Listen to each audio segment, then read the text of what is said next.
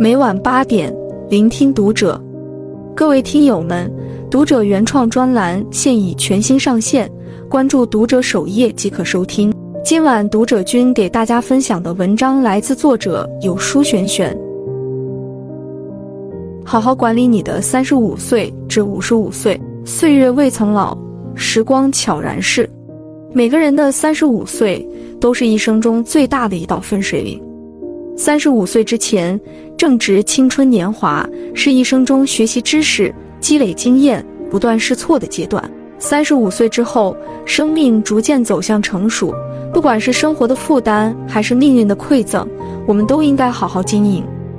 正如杨绛所说：“走好选择的路，别选择好走的路，你才能拥有真正的自己。”今天，我们整理了人生中的四条强者法则，希望能在这段不断追求更好的旅途中，给大家带来帮助。一、善用涟漪效应。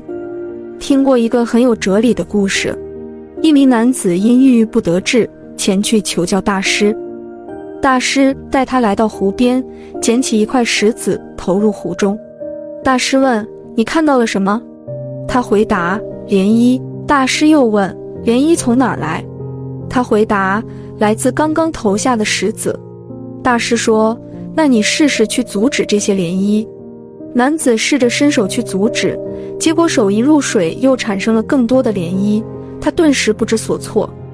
大师笑道：“生活就像这片湖，你走的每一步，或许刚开始并不起眼，却潜移默化地影响着你以后的路。”三十五岁以后，我们总是会对一举成功抱有幻想，总想着跳过眼前的小事，一步到达人生的顶点。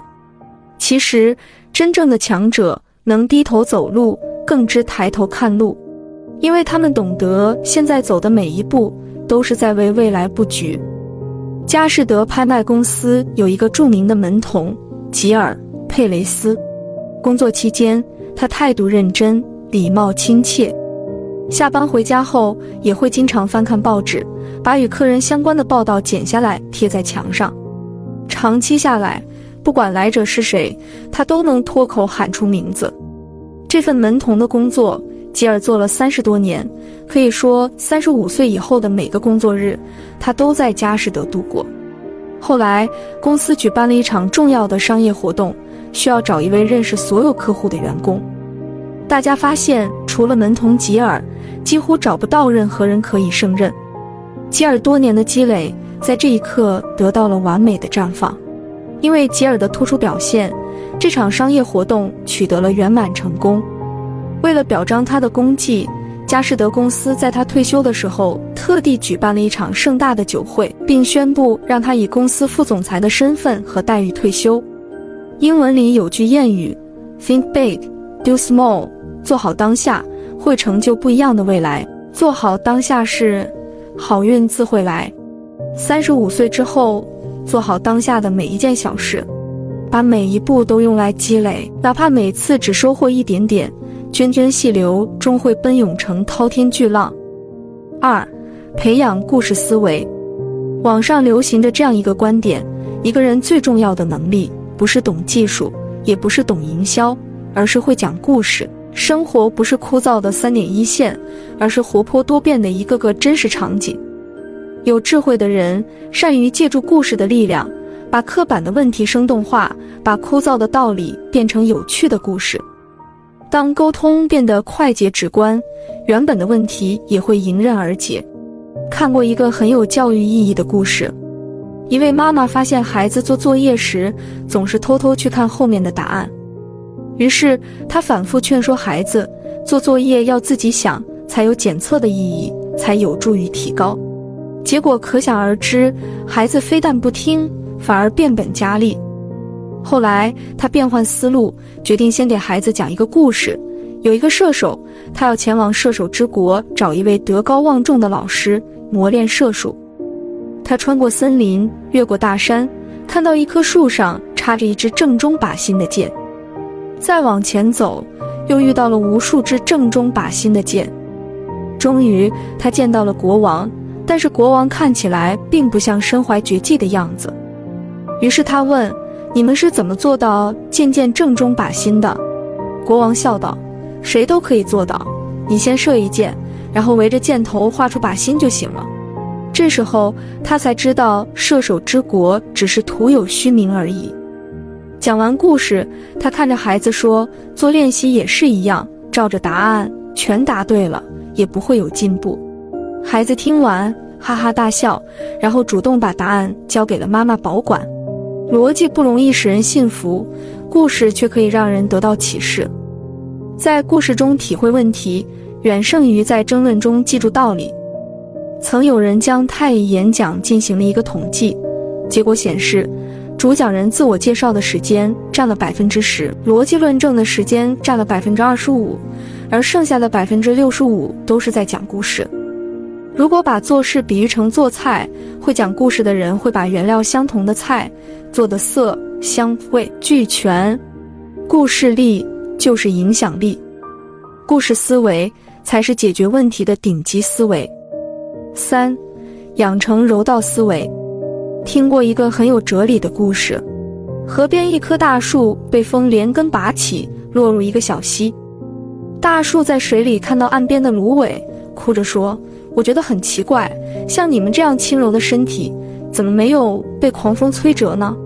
芦苇回答：“因为你去和狂风抗争，所以失败了；而我们会随风弯曲身体，所以保全了自己。”人生下半场。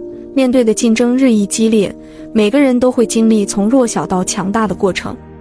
人与人之间最大的差距，其实并不在于天资的强弱，而取决于懂不懂得成长的规律。层次高的人善用柔道战术，找准关键点，厚积而薄发。说起养鸡大户赵亮，可能很多人都不知道。但要是说起《康熙微服私访记》中的三德子，大家肯定印象深刻。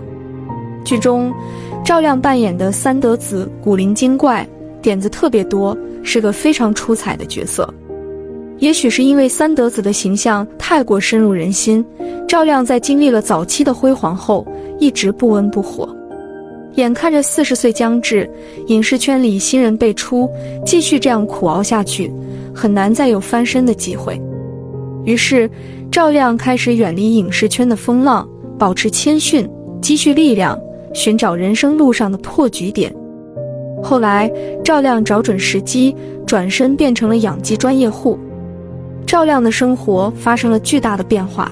他曾在节目中自曝，仅用五年的时间就拥有了可以容纳十三万只鸡的大农场。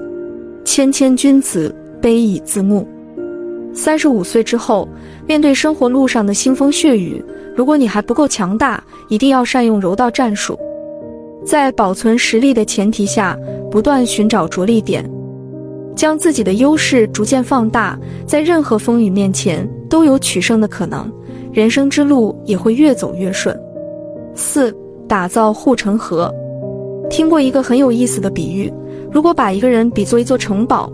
周围一定要建设一圈又深又险的护城河，它就像一个人的核心，即使外界威胁再大，也始终能保有一片不受侵扰的自留地。三十五岁以后，各方面的压力纷至沓来，没有自己的独特优势，很难在大江横流的生活中站稳脚跟。任何困难都打不倒一个拥有核心竞争力的人。央视主持人康辉因专业过硬频上热搜。印象最深的一次是康辉主持新闻联播时，需要临时插播一条重要新闻。新闻稿件一万八千多字，全程需要播报二十分钟。但是康辉拿到稿件时，离开播只剩下八分钟，连提前通读一遍的时间都没有。突如其来的危机是考验，也是机会。康辉临危不乱，即使中途耳机一度滑落，他也始终字正腔圆，圆满地完成了此次播报任务。对于康辉的业务能力，业内人士用了八个字形容：没法复制，不能超越。在人生最重要的后半场，康辉不断磨练自己，强化自己的护城河。凭借过硬的实力，现在的康辉成功晋升。康辉的经历证明了一件事：一个人的核心有多稳固，你的未来就会有多少坦途。生活无法预知，我们唯一能做的，就是不要让今天成为明天的遗憾。创造未来最好的方法，就是从当下开始，不断精进自己，修建好自己的护城河，才能更好的应对未来的不可知。优于别人并不高贵，真正的高贵是优于过去的自己。三十五岁以后，好好经营自己，是对前半生的反馈与总结，也是对往后余生的铺垫。愿你我都能好好把握这四个强者法则，在人生最重要的阶段，将生活打造成理想的模样。关注读者，感恩遇见。